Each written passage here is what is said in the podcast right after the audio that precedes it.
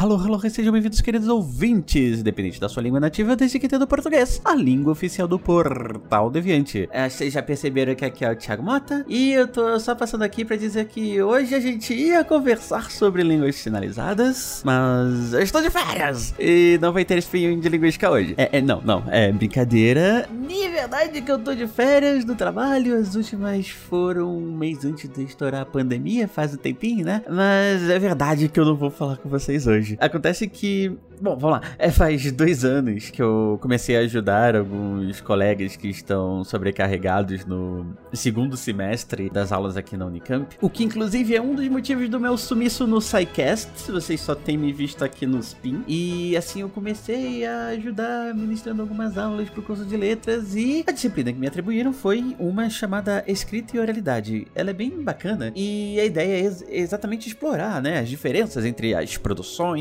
e a compreensão na modalidade escrita, como carta, e-mail, documentos, blogs, etc. E a, a, oralidade seria a nossa conversa com os colegas no dia a dia, a rádio, podcast e por aí vai. E em uma das turmas dessa disciplina, nós exploramos alguns temas de divulgação científica. E saíram os materiais bem legais. Alguns foram ou estão saindo lá nos blogs de ciência da Unicamp. Aliás, eu preciso falar mais dos blogs aqui, eu sempre esqueço. E outros trabalhos foram feitos em forma de oralidade. Então, então foi basicamente um podcast. Isso explica as minhas pseudoférias aqui. Então, a ideia de falarmos sobre línguas sinalizadas não foi minha mas foi de um grupo de alunos dessa disciplina, que são a Bruna Arduino, Daniel Gostaustas, a Julia Dare e o Vitor Mavassi. E eles contaram um pouquinho sobre a história de uma língua de sinais brasileira que não é a Libras. É, vocês devem lembrar lá do SciCast 361, se não lembrem, dê uma olhada, vale a pena, sobre língua de sinais, né? E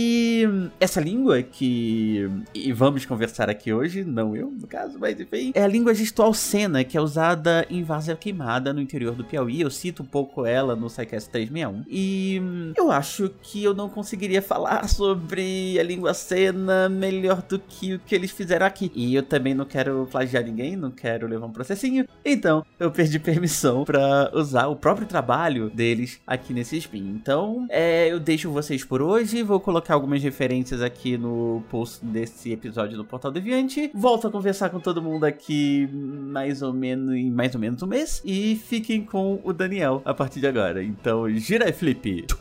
Spin Notícias. Speed Notícias.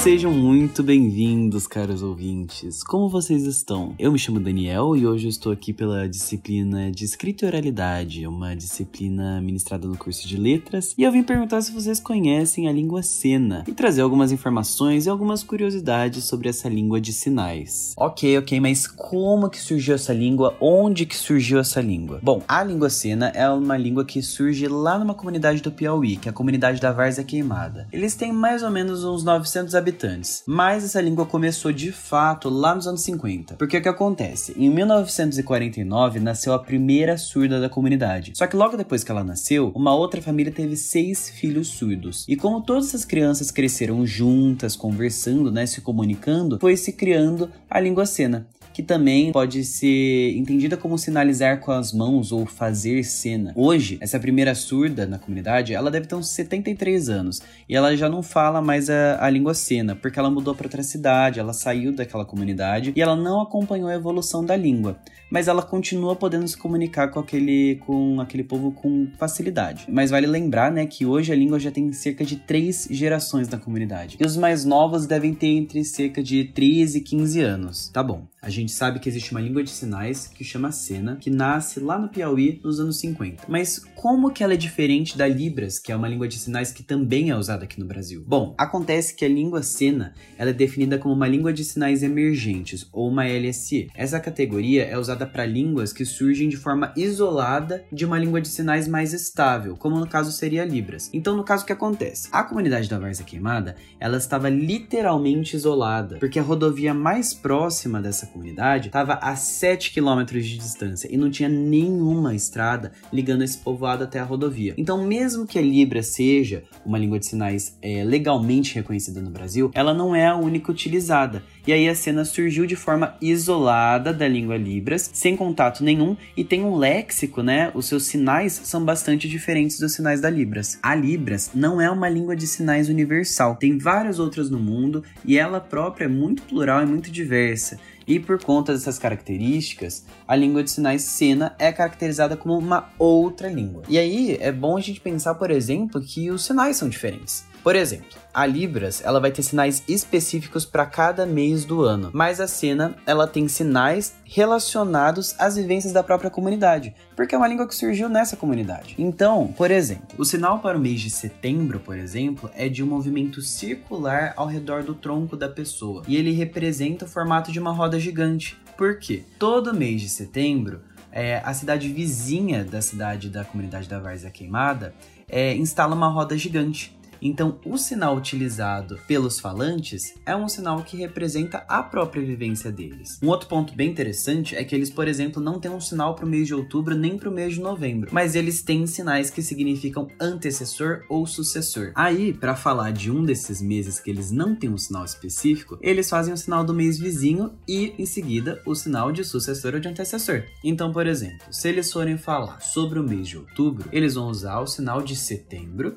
que é um mês que vem antes de outubro, e aí eles vão fazer o sinal de depois, ou de sucessor. Então, na verdade, o sinal de outubro é setembro mais sucessor. E aí vale a mesma coisa para novembro, porque novembro é o mês que vem antes de dezembro, e eles têm um sinal para dezembro. Então, eles usam o sinal de dezembro em seguida o sinal de antecessor. E o que, que vem antes de dezembro? Novembro. Achou complicado? Mas não tem como a gente dizer que a Libras não modifica a língua cena. É, hoje tem alguns sinais que têm sido inseridos né, pelos habitantes da Várzea Queimada que são conhecidos como sinais da Marcelene. A Marcelene, no caso, é a professora de Libras da comunidade e os sinais ensinados por ela, eles têm maior adesão entre os jovens, porque eles frequentam a escola da comunidade e eles têm aulas semanais de Libras. Mesmo assim, não dá para falar que esse fator é um risco para o uso da língua cena, porque os mais velhos não aprendem Libras. Então eles continuam usando a língua cena e eles resistem ao uso da Libras. Mas os empréstimos entre as línguas são possíveis. Mas aí fica a pergunta: essa língua é para sempre? Bom, como não tem novas gerações de crianças surdas nascendo na comunidade, a língua cena sofre sim risco de extinção. Mesmo que os ouvintes também usem a língua cena porque é uma língua compartilhada entre a comunidade surda e a comunidade ouvinte, eles só podem contribuir para a língua emergir, mas eles não podem continuar criando essa língua, porque isso depende sempre da comunidade surda da região. Por isso, né, tem sido desenvolvida uma lista de sinais da língua cena para que sejam publicados em forma de dicionário porque é muito importante estudar a língua sina como uma língua de sinais emergente,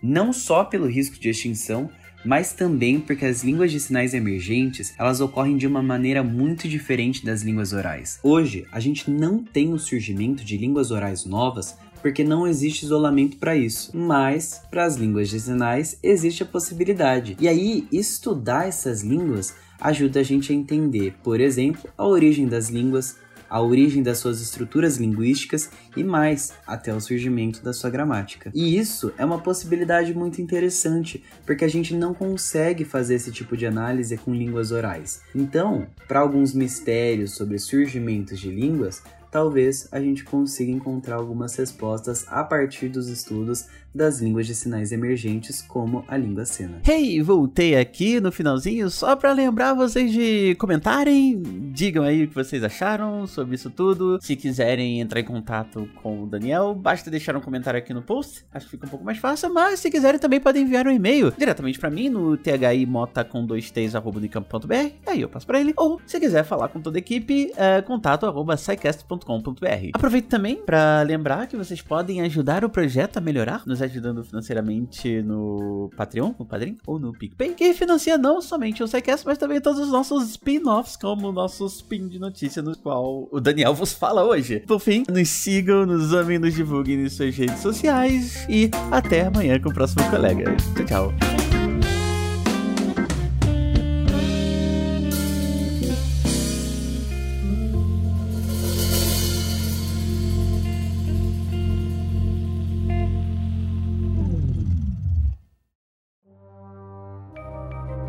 Este programa foi produzido por Mentes Deviantes.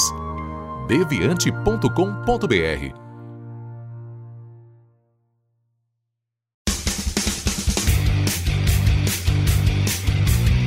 Cortes, edição de podcast.